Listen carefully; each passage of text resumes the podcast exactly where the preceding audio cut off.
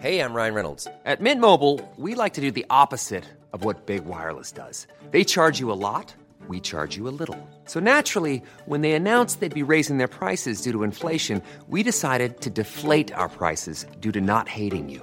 That's right. We're cutting the price of Mint Unlimited from $30 a month to just $15 a month. Give it a try at mintmobile.com slash switch. $45 upfront for three months plus taxes and fees. Promo rate for new customers for limited time. Unlimited more than 40 gigabytes per month. Slows. Full terms at mintmobile.com. Bonjour à tous, euh, bienvenue dans cette nouvelle saison d'Enquête d'Esprit. Ça y est, c'est fait. Depuis trois jours, la plupart des écoliers, collégiens et lycéens de France ont fait leur rentrée. Mais une rentrée, hélas, marquée par le manque de profs, découragés sans doute par la baisse du niveau ou la déconstruction idéologique de l'autorité et des valeurs essentielles. Bref, on chercherait en vain le souffle et l'enthousiasme de transmettre une vie de l'esprit.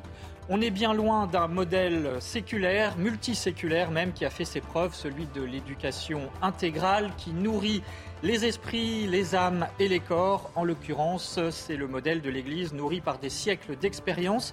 Peut-il encore nous inspirer aujourd'hui dans un contexte de sécularisation?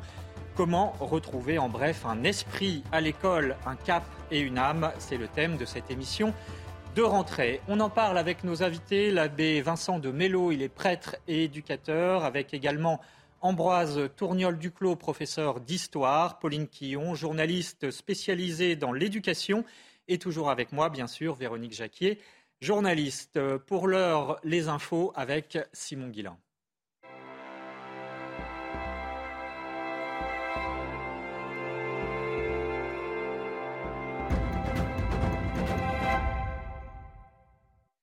Bonjour Simon, on commence par parler avec vous d'une béatification ce jour même à Rome. Bonjour Émeric et bonjour à tous. Le pape Jean-Paul Ier a été béatifié par son successeur, le pape François. La célébration a eu lieu aujourd'hui en la basilique Saint-Pierre de Rome. Le pape François avait reconnu un miracle accompli par Jean-Paul Ier en octobre 2021, celui d'avoir guéri une jeune fille. Le pontificat de Jean-Paul Ier fut l'un des plus courts de l'histoire avec seulement 33 jours. C'était en 1978.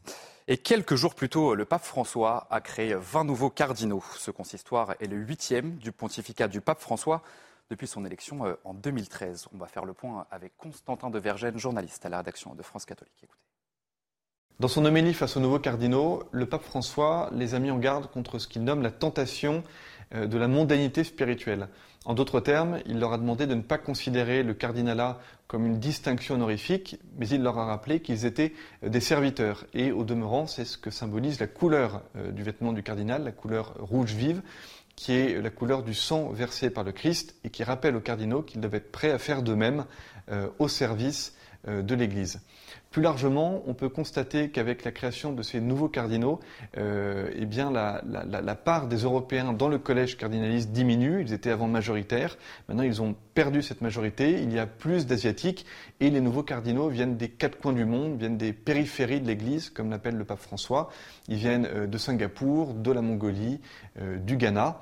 Euh, et puis, on peut euh, aussi noter que euh, après neuf ans de pontificat, eh bien, le pape aura nommé deux tiers des cardinaux électeurs du collège cardinaliste, cardinaux électeurs qui sont donc appelés à voter en cas de conclave pour élire un nouveau pape, et deux tiers, c'est la majorité nécessaire pour élire un nouveau souverain pontife. Parmi les nouveaux cardinaux figure donc Monseigneur Jean-Marc Aveline, qui devient le sixième cardinal français. Âgé de 63 ans, L'archevêque de Marseille nous explique quelle est sa vision du cardinalat.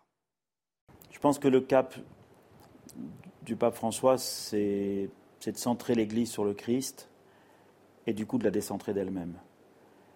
Et de la décentrer d'elle-même parce que sa mission, c'est de servir l'amour que Dieu porte au monde. Il y a son style, sa méthode, son cap aussi. Et je trouve qu'il, en tout cas, moi, je m'y retrouve très bien. Donc, euh, oui, ça, a beaucoup de sens. Il y a une, relation personnelle euh, qui s'est instaurée et, qui est très simple. Moi, j'y vais pas pour euh, faire avancer des idées ou voilà, je ne profiterai pas du, statut de cardinal pour faire avancer telle ou telle cause. Dans l'actualité cette semaine, il y a également la situation qui est très préoccupante au Nicaragua, où le pouvoir met l'Église catholique sous pression.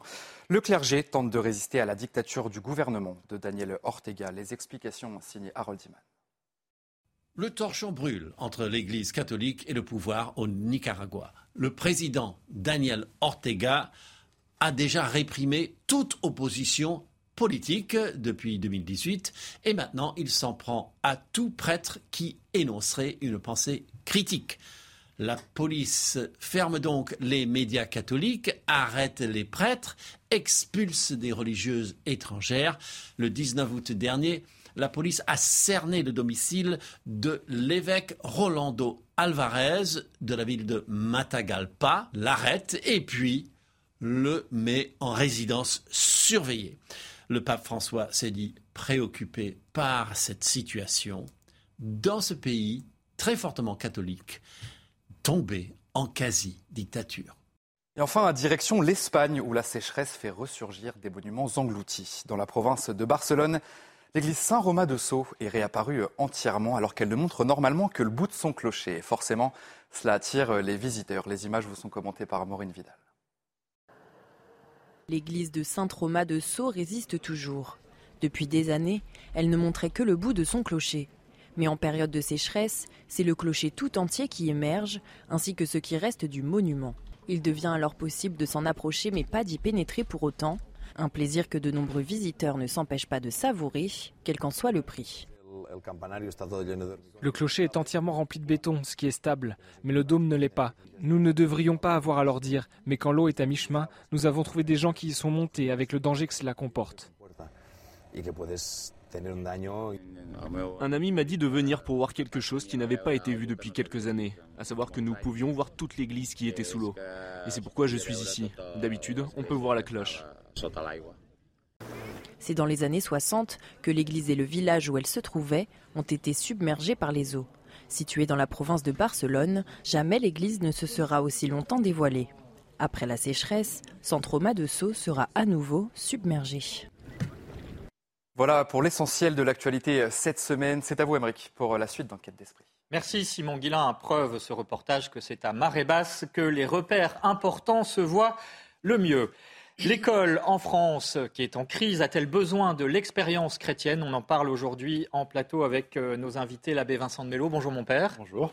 Vous êtes prêtre et éducateur, collaborateur de Saint-Joseph Éducation. Vous nous direz quelle est euh, la vocation de cet organisme et fondateur aussi du centre L'Apparent pour l'éducation. Également avec nous, Ambroise Tourniol-Duclos, bonjour. Bonjour. Merci d'être avec nous. Vous êtes professeur agrégé d'histoire, vous enseignez à Saint-Chamond dans la Loire, dans un lycée public, et vous êtes l'auteur d'un ouvrage remarqué, Transmettre ou disparaître, manifeste d'un prof artisan.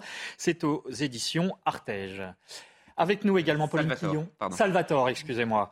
Euh, avec nous également Pauline Quillon. Bonjour. Merci d'être avec nous. Vous êtes journaliste spécialiste des questions de société et d'éducation, auteur d'une enquête très fouillée sur les dysphories de genre publiée chez MAM, c'est-à-dire ces dysphories de genre, ces troubles du comportement liés à un hiatus entre on va dire, le sexe biologique et le fait de se sentir fille ou garçon.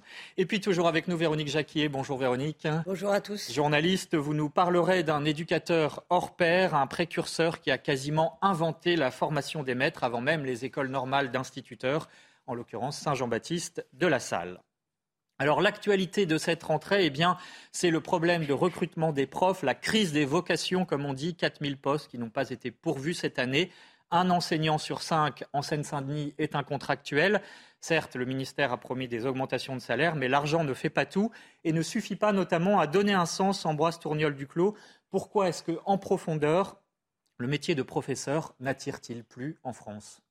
Alors, il y a plusieurs raisons à, cette crise du recrutement. Euh, des raisons superficielles, on pourrait dire. Euh, donc, la question évidemment du salaire, qui n'est pas négligeable. Euh, même si euh, donc c'est, surtout euh, la reconnaissance du mérite hein, au fur et à mesure de la carrière qui, pour l'instant pose problème. il y aura bien sûr aussi la question des incivilités et la difficulté à, enseigner à une société qui connaît actuellement une crise de l'éducation importante. mais je crois qu'il y a une question plus fondamentale qui est en fait la raison du sens de l'école. Qu'est-ce que nous avons à transmettre euh, euh, et, comment est-ce que nous pouvons euh, donner à nos enseignements un sens plus profond que simplement l'accès au marché du travail? Alors justement, Pauline Quillon, est-ce que l'école, est-ce qu'elle est gangrénée par des logiques de marché, d'individualisme, d'utilitarisme, comme on dit? Quel est l'objectif finalement de l'école? Est-ce que c'est le bien-être, l'épanouissement ou l'instruction, voire l'éducation? Aujourd'hui, l'école se propose effectivement l'épanouissement, l'intégration de l'enfant dans la société, l'inclusion, ce qui effectivement peut avoir de, de grandes qualités, mais elle oublie quand même son, objet euh, premier, à savoir vraiment la formation de l'enfant.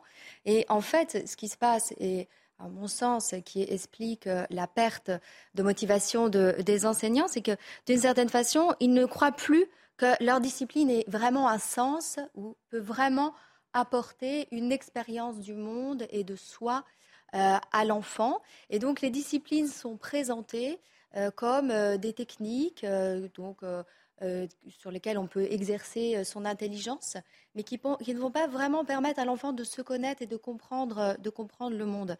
Et ça, c'est cette foi qu'on fait dans les disciplines, ce souvenir aussi de quand on était plus jeune, d'avoir rencontré des disciplines qui nous ont émerveillés, qui nous ont ouverts vers un monde. C'est l'expérience que raconte Camus dans Le Premier Homme.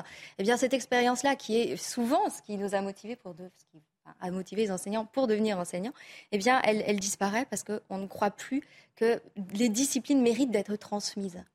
Père Vincent de Mello, est-ce que l'Église, elle aussi, peut contribuer à infléchir le regard qu'on porte sur l'enseignement et les enseignants Finalement, est-ce que c'est une question de vocation Est-ce qu'être enseignant, c'est une vocation? À quoi sert un enseignant, finalement, du point de vue de l'Église?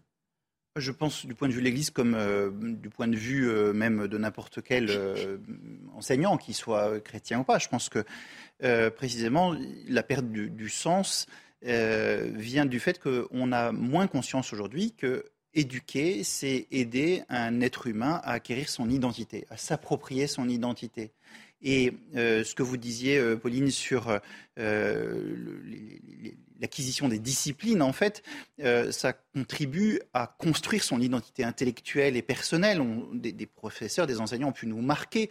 Moi, je me souviens très bien, euh, sortant de terminale, commençant mes études, retournant voir mes profs pour leur dire ce que je devenais et euh, leur laissant deviner ce que j'avais reçu d'eux et comment ils avaient été des personnes qui m'avaient engendré dans, dans mon parcours. Et finalement, l'idée qu'on on aide à construire une identité, euh, c'est extrêmement important. Et si les profs ne savent pas eux-mêmes quelle est leur identité d'enseignant, euh, ce qu'ils sont, ce, qui, ce pourquoi ils sont là, euh, eh bien, il y a peu de chances qu'ils participent à la construction d'une identité, qu'elle soit intellectuelle, qu'elle soit anthropologique, l'identité sexuelle, l'identité collective et nationale appartenir à, à, son pays, à une collectivité, à quelque chose de plus large que chacun de nous. Vous parliez d'individualisme.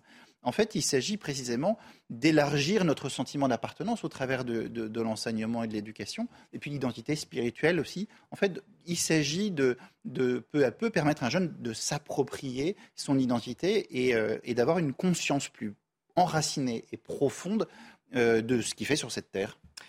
Il est beaucoup question en cette rentrée scolaire de la formation donc euh, des enseignants, des profs, et peut-être faut-il aller, euh, Véronique Jacquet, puiser les exemples dans l'histoire, les bons modèles, euh, avec notamment un Saint Jean-Baptiste de la Salle qui, face aux besoins de son temps, a inventé, en quelque sorte, on peut le dire, des professeurs de choc, les frères des écoles chrétiennes, et surtout, cette communauté était aussi à vocation de former justement les enseignants. Racontez-nous cette histoire. Alors, Saint Jean-Baptiste de la Salle, c'est un noble, un prêtre du XVIIe siècle. Il a vécu sous le, règne de, Louis XIV. Et son idée qui est brillante, c'est de se dire, avant d'instruire les enfants, qui pour euh, bon nombre d'entre eux n'avaient pas accès à l'école d'ailleurs, hein, elle était payante.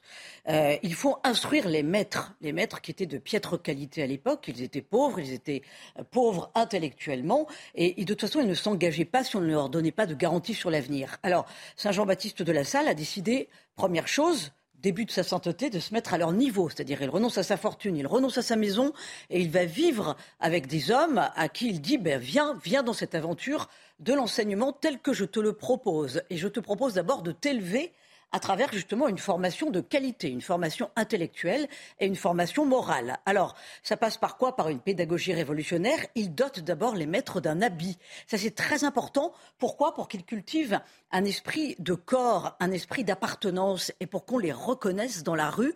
Et c'est ce qui donnera pour les, euh, pour les frères des écoles chrétiennes ce qu'on appelait les frères quatre bras, puisqu'ils avaient une soutane et un manteau euh, qui donnait l'illusion qu'ils avaient quatre bras.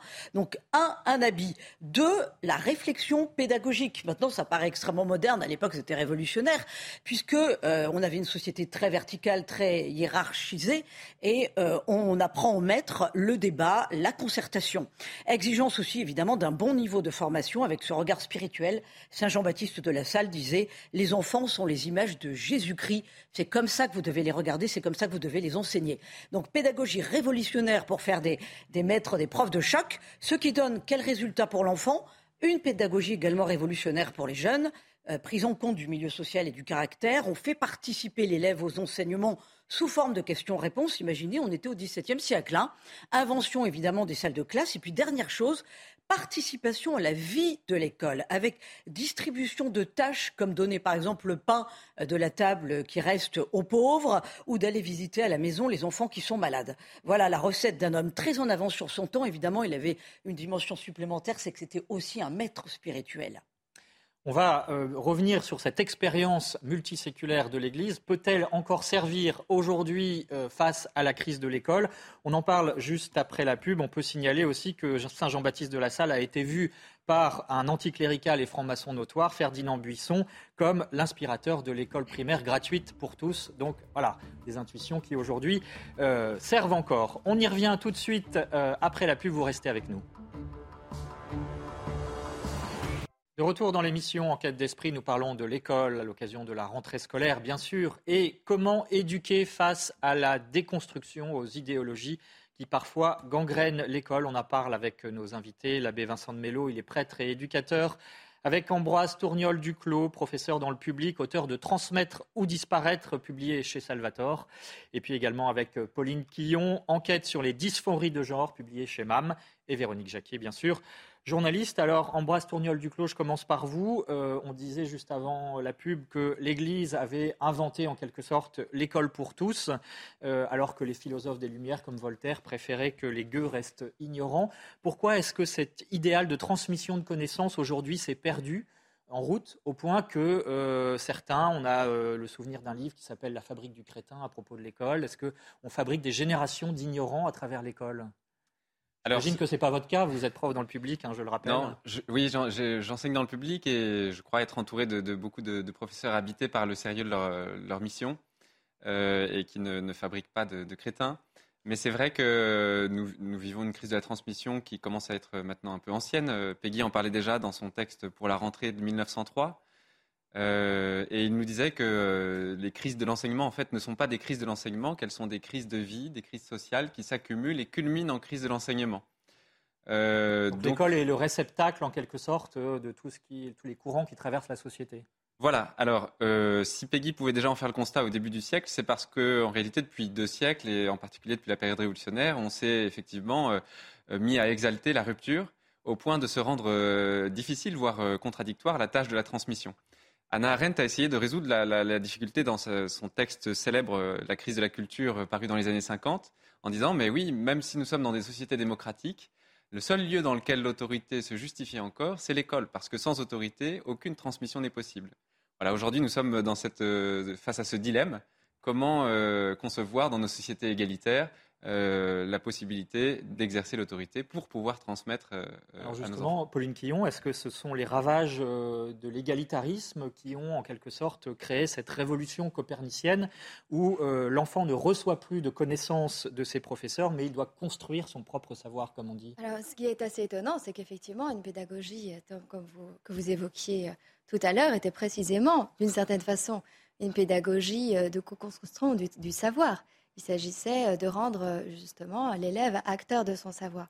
On a hérité de ça, mais euh, avec cette fois-ci une destruction effectivement de l'autorité et un pédagogisme qui, cette fois-ci, ne rend plus possible l'accès au sens et, à la transmission.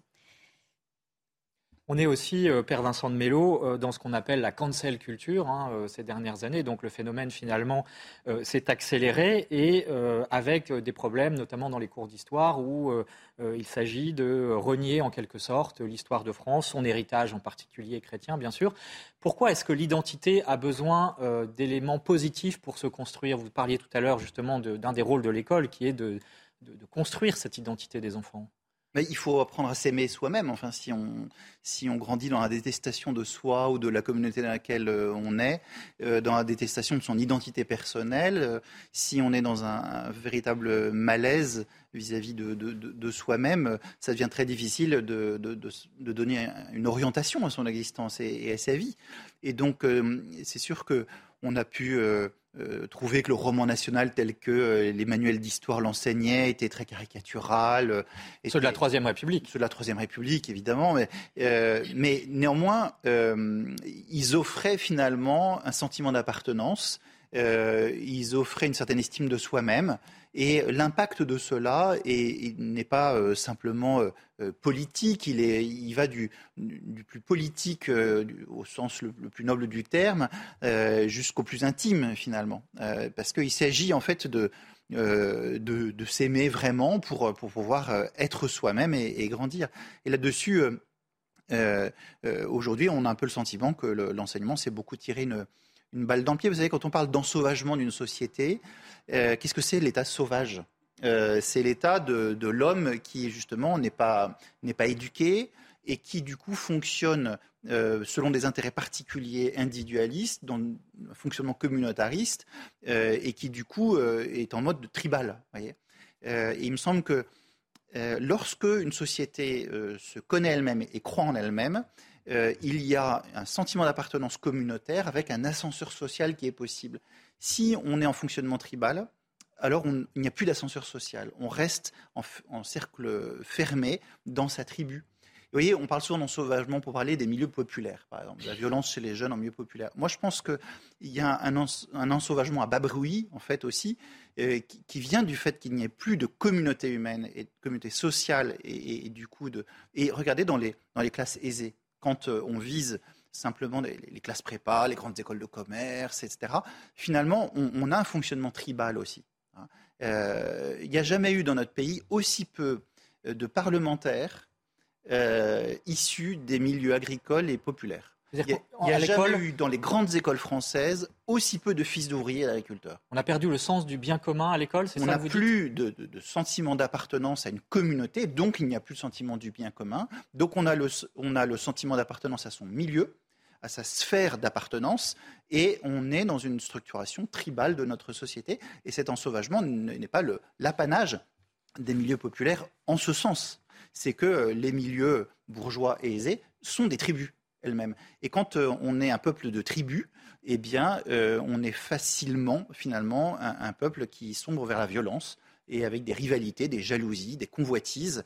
Euh, quand il n'y a plus de possibilité de, grandir dans cette société, quand cette société n'est pas un, chemin de croissance et d'élévation, à ce moment-là, on, fabrique de la violence. Véronique Jacquier. mais quel traitement de choc face à ce constat? Est-ce qu'il y a des solutions immédiates ou à plus ou moins long terme qu'on puisse mettre en place Ambroise Tourniol du Clos? Oui, Bah, moi je pense que d'abord il faudrait se demander ce que c'est que le bien commun.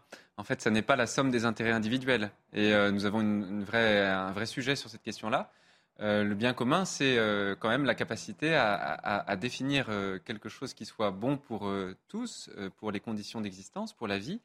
Et c'est vrai que ça suppose un point d'ancrage presque transcendantal. Donc c'est pas si étonnant que ça que dans nos sociétés sécularisées, euh, et horizontale, euh, eh bien, on, en soit réduit à, cette, euh, à cet individualisme, à ce repli sur soi. ça suppose aussi un sentiment d'appartenance nationale. Oui, bien sûr. Ça suppose de reconnaître que nous ne sommes pas, comment dire, parfaitement les créateurs de toutes les normes qui, nous, qui, qui, règlent notre vie, mais que nous en recevons une bonne partie d'au-delà de nous, d'avant nous. Voilà, et donc euh, ça, euh, ce, bien commun se, dévoile en quelque sorte, il se découvre à travers l'éducation et l'enseignement, il, ne se bricole pas. Alors justement, Pauline Quillon, euh, il y a un domaine, une matière particulièrement exposée, c'est ce qu'on appelle le SVT, les SVT, sciences et vie de la Terre, mais aussi euh, l'anglais, où euh, là encore, on, remarque une déconstruction de l'identité, notamment sexuelle, à travers des manuels. On va en voir un à l'écran, un manuel d'anglais, qui sont un peu la porte ouverte au wokisme, hein, cette idéologie qui nous vient d'outre-Atlantique. Cette question du gender à l'école, une ministre, il y a quelque temps, affirmait que ça n'existait pas. Aujourd'hui, on a l'impression qu'il y a une offensive de plus en plus importante. Vous le confirmez dans votre enquête? Tout à fait, absolument. Les jeunes aujourd'hui disent qu'il euh, y a 4-5 ans, c'était des sujets qui n'étaient pas abordés, notamment les questions euh, des enfants qui, changent de sexe, la question euh, des, trans. C'était quelque chose qui, qui n'apparaissait pas tellement dans le quotidien.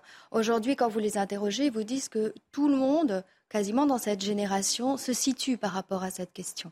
Et, euh, a appris à, grande vitesse tout un vocabulaire qui n'était pas connu. Donc il y a vraiment une, entrée très, euh, très rapide, très soudaine. Effectivement, euh, on, a, on, se souvient des ABCD de l'égalité dans les années 2010 qui était arrivé à l'école. La théorie du genre n'existe pas, ça c'est de la panique morale, etc. Euh, il n'empêche que là, depuis quelques années, effectivement, ça devient un sujet qui envahit quasiment euh, toutes les disciplines, la littérature, la philosophie, euh, évidemment l'anglais, l'espagnol, l'SVT, etc.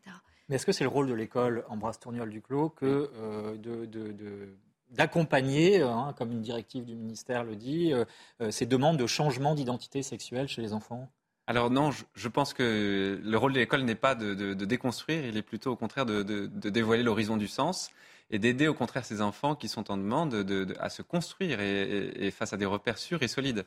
Euh, la, question euh, de l'identité nous renvoie à l'anthropologie. Et cette anthropologie que nous voyons aujourd'hui euh, du gender, en fait, ça n'est pas le mirage de quelques grincheux qui, réactionnaires qui viendraient s'y opposer. C'est une réalité intellectuelle. La Suède est en train de revenir en arrière. 20 hein. ans d'expérience en la matière et ils font machine arrière. Donc c'est quand même intéressant. Bien sûr. Et c'est une mode sociologique, mais tout à fait éphémère euh, et qui produit beaucoup de, de désillusions. Oui.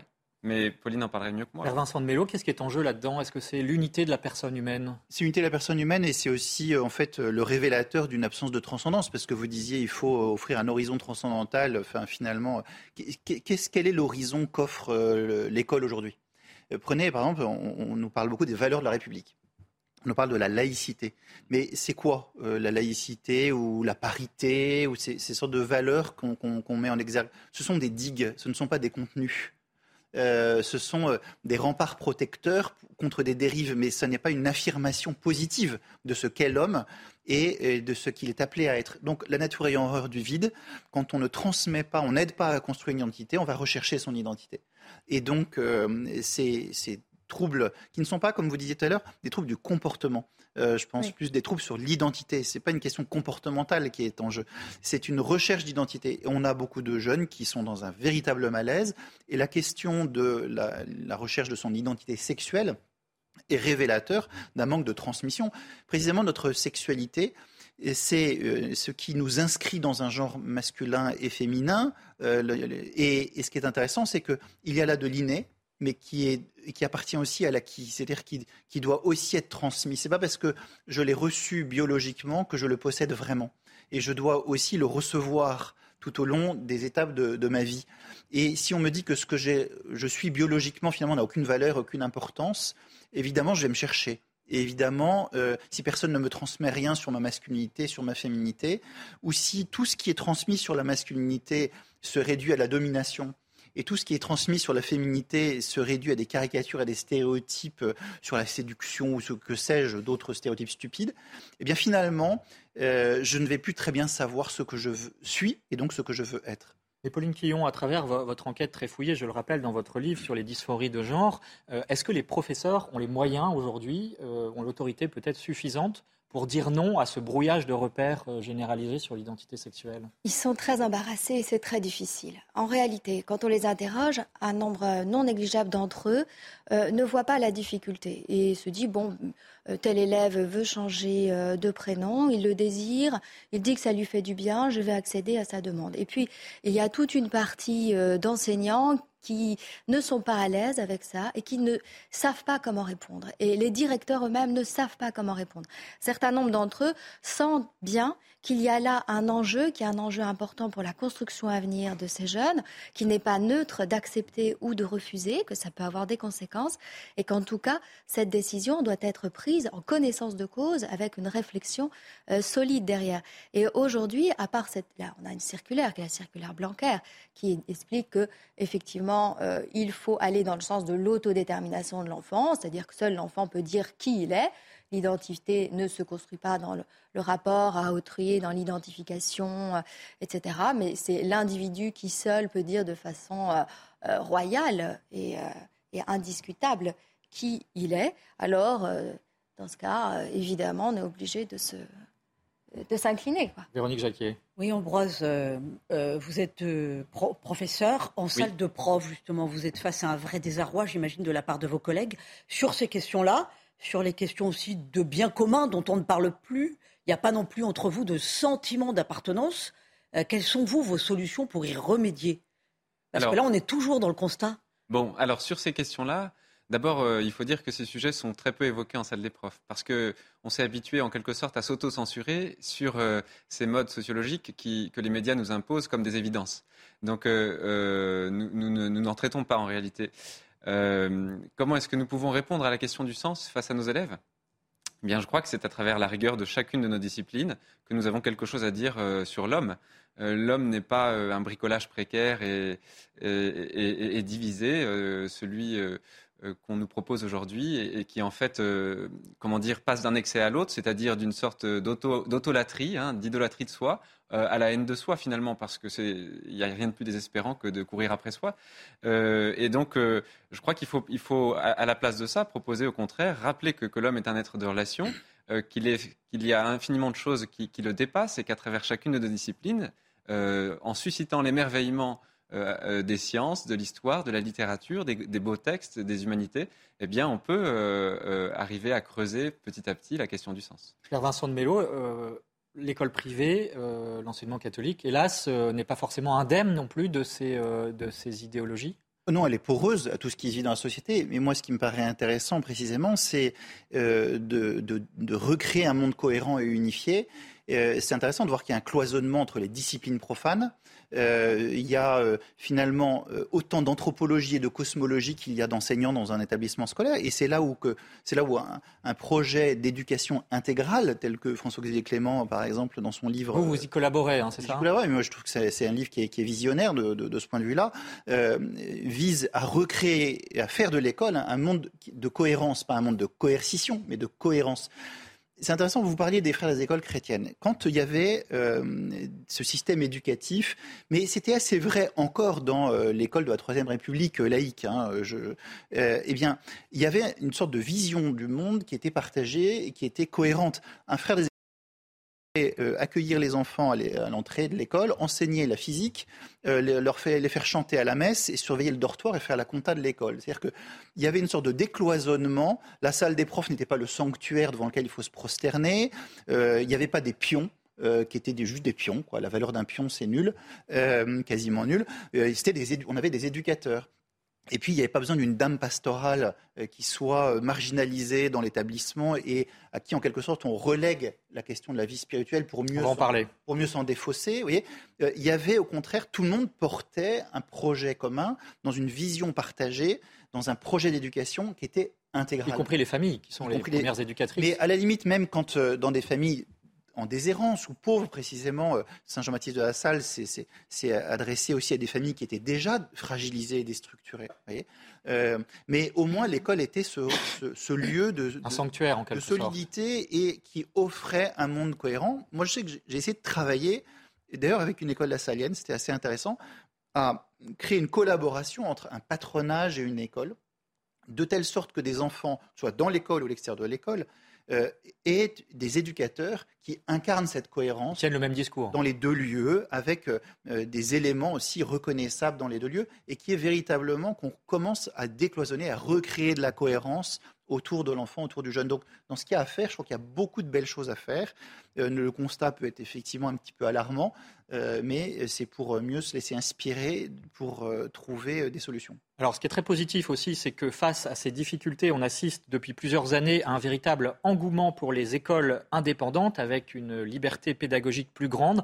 Exemple avec ce reportage dans une petite école de la région parisienne, l'école Charles de Foucault. Et écoutez ce que nous dit son président Hubert de Cézieux. C'est une école qui euh, veut former des élèves euh, dans la foi catholique et nous essayons de, la former, de manière, les former de la manière la plus large possible, c'est-à-dire euh, bien sûr les cours de catéchisme, bien sûr les sacrements avec la messe régulière, avec des confessions régulières, mais également essayer de leur faire découvrir la magnificence, la splendeur de toute la culture et de la civilisation chrétienne dont ils sont des héritiers. Et ça, ça passe par l'aspect purement rituel, par des prières le matin, par le bénédicité tous les jours, par des exemples donnés dans tous les cours, même les cours sur les matières profanes. On essaie de relier le plus possible, quand, c'est possible, avec des aspects religieux. Et puis aussi par des, séjours dans des monastères. Donc on essaie que la religion chrétienne, un, la religion catholique, imprègne le plus possible la vie de l'établissement, non seulement pour les élèves, mais aussi pour nous, les encadrants et les enseignants. Voilà, on va parler bien sûr aussi de la question de la dimension spirituelle hein, qui est évoquée à travers cette, euh, ce, reportage que l'on a entendu. Mais auparavant, il y a une question qui peut se poser parce qu'on a fait allusion à l'école de la Troisième République. Est-ce que vraiment c'était mieux avant? Euh, et, est-ce qu'il est possible aujourd'hui, euh, dans la société dans laquelle on vit, de reproduire ce modèle ou ces principes? Alors on voit qu'il y a des écoles qui essayent de le faire, mais est-ce qu'on n'est pas un peu dans la nostalgie les uns les autres? On a le droit d'être innovant euh, prenez euh, le développement des écoles Montessori, par exemple. Madame Montessori était une femme d'ailleurs euh, chrétienne, très profondément imprégnée de la foi et qui avait un vrai désir de, d'être à l'écoute des besoins de l'enfant. Je pense que les neurosciences aujourd'hui nous font connaître beaucoup de choses sur la manière dont l'enfant a, a, des besoins auxquels il faut savoir répondre. Donc on a le droit d'être innovant, d'être créatif. D'ailleurs, l'Église a toujours été extrêmement innovante et créative. Regardez, les collèges jésuites, les collèges oratoriens étaient extrêmement novateurs. il y a eu énormément d'initiatives dans l'histoire de l'éducation catholique. Et donc l'image d'Épinal euh, de l'école de la Troisième République, euh, qui parfois d'ailleurs dans le milieu catholique euh, est, vécue comme une sorte de, d'acmé, de référence. Elle, a ses limites aussi, et elle a bien des limites. Hein. Et donc, en fait, d'une, d'une éducation dans laquelle on veut transmettre à une éducation dans laquelle on est à l'écoute des besoins de l'enfant, on voit bien que euh, il, y a, euh, il y a une ligne de, flottaison qu'il faut arriver à trouver euh, et, dans lequel il y a bien des ajustements à, faire. Et beaucoup de ces écoles indépendantes, d'ailleurs, sont très créatives. Sont des laboratoires en quelque sorte. Sont des laboratoires, vraiment. Alors, Ambroise Tourniol Duclos, s'agissant de la dimension spirituelle désormais, est-ce que l'école de la République euh, de son côté, n'est pas dans une impasse entre pudeur à aborder, pudeur est un euphémisme, euh, les questions religieuses et de l'autre côté l'affirmation de plus en plus forte d'élèves musulmans notamment. Euh, est-ce que voilà, est-ce que là on n'est pas dans une voie sans issue et qu'il faut trouver une autre, une autre façon de faire? Alors effectivement, elle est dans une situation particulièrement délicate qui est héritée en grande partie de, la fin du 19e siècle, hein, puisque l'école de la République s'est construite à la fin du 19e contre l'Église. Euh, il s'agissait donc de proposer une morale de substitution. Et puis, pour Ferdinand Buisson, euh, vous l'avez cité tout à l'heure, euh, directeur de l'enseignement primaire dans les années 1880, il s'agissait quasiment de proposer une religion laïque. je précise d'ailleurs au passage qu'il est encore très souvent cité dans les discours officiels, que ce soit par Vincent Payon ou plus récemment par Monsieur le Président de la République lors de l'hommage à Samuel Paty, ce qui est quand même pour le moins étonnant, vu ses positions euh, qui, empêche en fait euh, d'imaginer euh, une, des appartenances religieuses autres que celles de la laïcité et qui constituent pour le moins une, aporie quoi, ou une contradiction importante. Alors non, je crois que l'école de la République elle-même ne peut pas mettre la question religieuse de côté. Régis Debray nous a alerté en 2002 par un, rapport qui, pour, le moment, est resté lettre morte, en nous disant Mais attention, on est en train de construire une laïcité d'ignorance, d'incompétence. Euh, parce que euh, pour certains, le Saint-Esprit n'est plus qu'une station de métro, et pour d'autres, euh, cette colombe sur une œuvre d'art du XVIIe ne signifie rien. Donc je crois que nous avons à nous ressaisir de, la question religieuse pour une raison culturelle profonde, mais aussi parce que tout simplement, évacuer la métaphysique, c'est tout simplement prendre une option métaphysique qui ne dit pas son nom. C'est un choix, c'est un choix. C'est un choix. Tout à fait. Euh, ça peut être celui de l'agnosticisme ou de l'athéisme, mais en tout cas, c'est insinué dans l'esprit des élèves une position spirituelle qui n'est pas légitime, enfin, en tout cas, que, euh, qui ne correspond pas, en tout cas, au programme de la laïcité. Avec un problème, effectivement, vous l'avez cité, civilisationnel, hein, qui est que, par exemple, la Sainte-Chapelle, aujourd'hui, euh, ne signifierait plus rien pour des élèves, alors que c'est une splendeur de la civilisation. Pauline Quillon, quel est le problème finalement de fond là-dedans? Est-ce que c'est le rationalisme? Et pourquoi est-ce qu'une éducation à l'intériorité Hein, euh, est nécessaire?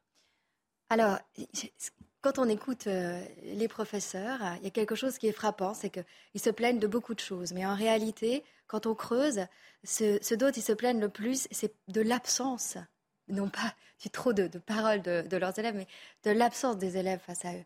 Ils ont l'impression d'avoir, très souvent, hein, vous m'arrêtez, mais euh, des, une, masse qui n'arrive plus à informer ou n'arrive plus à à, insuffler, euh, un enthousiasme, un souffle, avoir devant eux euh, des élèves euh, qui ne sont pas là, qui n'arrivent pas à entendre, sur qui ça glisse. Et ça, c'est quand même très frappant. Et j'ai échangé avec un prof qui s'appelle Marc-Olivier Sefia, qui fait des formations à l'Institut libre de formation des maîtres sur la pédagogie de l'attention.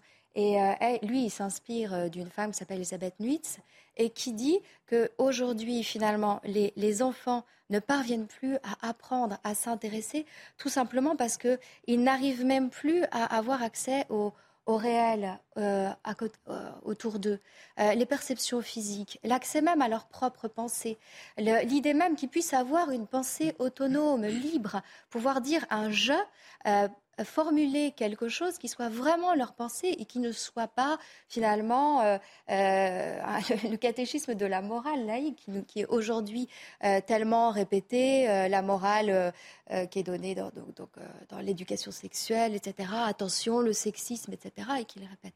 Et donc lui, ce qu'il propose, c'est revenir à l'attention, c'est-à-dire permettre aux enfants euh, de, par exemple, de se faire une image mentale de ce dont on parle, s'assurer qu'effectivement l'enfant intériorise vraiment et, le, et, le fait sien et que ça ne glisse pas sur lui. Je trouve ça très intéressant. Et ça va avec. Vincent de Mélo. Il me semble qu'il s'agit aussi de, du coup de travailler à l'émerveillement euh, de, remuscler une faculté contemplative et euh, apprendre peu à peu à nommer ce que, l'on voit, ce que l'on admire et ce que l'on connaît. Moi, je, m'occupe de, collégiens qui sont dans le public essentiellement. Euh, il y a quand même une, limite du vocabulaire qui est extrêmement incroyable. Euh, une incapacité à se situer dans l'histoire et dans la géographie qui est, considérable. Il y en a un que je les ai emmenés faire un voyage en Normandie. Ils me disaient est-ce que la Normandie c'est encore en Ile-de-France Je leur dis est-ce qu'on va aller sur les plages de débarquement Ils m'ont dit mais qu'est-ce que c'est les plages de débarquement Il y en a un qui m'a répondu je crois que c'est un truc en rapport avec les Juifs. non, je pense que tu parles de déportation et voilà. Et donc, euh, et, puis quand on arrive sur une plage et que c'était la première fois de leur vie, hein, à 12 ans, qu'ils voyaient la mer et, ils disaient en voyant les mouettes, il y a plein de canards. Voilà. Enfin donc, euh, c'est-à-dire qu'il y a une sorte de, manque d'ancrage dans le réel. Euh, d'incapacité à nommer les choses. Et, ce qui ne veut pas dire qu'ils n'ont pas d'expérience spirituelle, hein, qu'ils n'ont pas de profondeur ni d'intelligence. Non, pas du tout. Euh, mais ils sont extrêmement démunis. Et, et, en fait, on pourrait espérer que l'école soit le lieu qui va les nourrir qui va euh, stimuler cette expérience spirituelle, cette capacité d'émerveillement, euh, qui va apprendre à les nommer, qui va apprendre à les raconter, à en faire la rédaction, la relation. Euh, et il faut reconnaître que là-dessus, il me semble que l'Église a, quelque chose à faire de très important, qui est civilisationnel, qui est missionnaire et qui est civilisationnel. Alors, on va, il nous reste malheureusement quelques minutes. Je voudrais simplement avoir votre réaction à cette citation. On va élever un peu justement euh, nos regards et, nos esprits avec cette citation d'un grand éducateur du XXe siècle, André Charlier, qui disait C'est le plus bel honneur qu'on puisse faire à la jeunesse que de lui dire qu'elle est vouée à la pureté et à la grandeur. J'ai trouvé intéressant dans votre conclusion, Pauline Quillon, que finalement, à travers ces questionnements autour du genre, les dysphories de genre, il y a euh, un, souhait d'héroïsme chez les enfants qui n'est peut-être pas suffisamment suscité aujourd'hui euh, par les différents éducateurs et les écoles. Euh, peut-être une réaction les uns les autres, et ce sera le mot de conclusion. Oui, ce que j'ai voulu dire, c'est que quand on interroge ces enfants, effectivement, ils n'ont comme horizon, comme horizon de conquête que leur identité. Et, et en réalité, le monde leur appartient. Ils ont à dessiner le monde, ils ont à créer le monde. Et, et le, le champ qui est le leur est bien plus large et enthousiasmant et beau. Et ils, ont, ils peuvent changer le monde. Nous ne sommes pas, l'horizon n'est pas bouché. Ambroise Tourniol du Clos. Oui, moi je crois, et je répète à mes élèves chaque année, et c'est ce que je redirai à mes élèves de terminale cet après-midi, qu'ils ont en eux un royaume intérieur et que ce royaume n'a pas de limite et qu'il doit être approfondi et, et qu'à travers chaque discipline et qu'à travers la contemplation de ce qui est beau, effectivement, ils ont euh, un champ immense euh, à explorer. Père Vincent de Mello, est-ce que finalement l'éducation, c'est une œuvre de salut, du point de vue catholique en tout cas? Oui, carrément. Enfin, ça, n'est que ça d'ailleurs. Il s'agit de, de, permettre à l'homme de se déployer, que l'homme devienne Dieu, enfin, en, le recevant d'un autre que lui, en le recevant de Dieu. Et, et si je devais traduire une parole biblique ce que vous, ce que vous disiez. C'est euh, cette phrase du psaume que les médiévaux avaient mis en exergue pour parler de l'homme. Ils disaient L'abîme appelle l'abîme. Vous voyez, euh, l'abîme immense de, cette cet horizon transcendantal de, Dieu qui euh, creuse en nous l'abîme et qui nous permet de découvrir l'abîme de ce que nous sommes. et si nous avons cette ambition-là, euh, donc très profondément spirituel, alors nos engagements éducatifs, qu'ils soient académiques, même l'enseignement physique, euh, dans, le sport, dans l'art, dans la culture, dans la littérature, dans la dans, quel qu'il soit scientifique, euh, sera toujours en vue de cet abîme à ouvrir. Et bien sûr, avec l'horizon aussi du redressement spirituel de tout un pays. On a parlé hein, effectivement tout à l'heure du bien commun. Merci à tous. Véronique Jacquet, le mot de la fin pour approfondir toutes ces questions passionnantes d'éducation. Euh, plusieurs euh, lectures, notamment la lecture de France catholique. Oui, la lecture de France catholique qui fait sa une sur remettre Dieu dans les cartables. C'est un joli titre. Alors, reportage évidemment sur le défi de transmettre la foi tout en enseignant. Zoom tout particulier sur les Chartreux à Lyon qui accueillent près de 5000 élèves et dont le chef d'établissement est un prêtre séculier. Dernier exemple. Un des derniers. France. Voilà, exactement. Et puis, bien sûr, tous les repères historiques pour bien comprendre comment euh, l'Église a accompagné euh, le développement de l'enseignement euh, avec beaucoup de richesse. Et puis des ouvrages, euh, là aussi, de François-Xavier Clément, on l'a cité tout à l'heure, Les voies de l'éducation intégrale, publié chez Artege, et les vôtres, bien sûr, Ambroise Tourniol Duclos, Transmettre ou disparaître chez Salvatore, Pauline Quillon, Enquête sur, sur la dysphorie de genre chez MAM. Merci beaucoup. Merci à tous. Merci Père Vincent de Mello d'avoir été avec nous. La semaine prochaine, nous parlerons euh, de la situation au Nigeria des chrétiens la croix des chrétiens du Nigeria. Ce sera à l'occasion de la fête de la Croix Glorieuse. Merci d'avoir suivi cette émission. Très bonne journée à tous.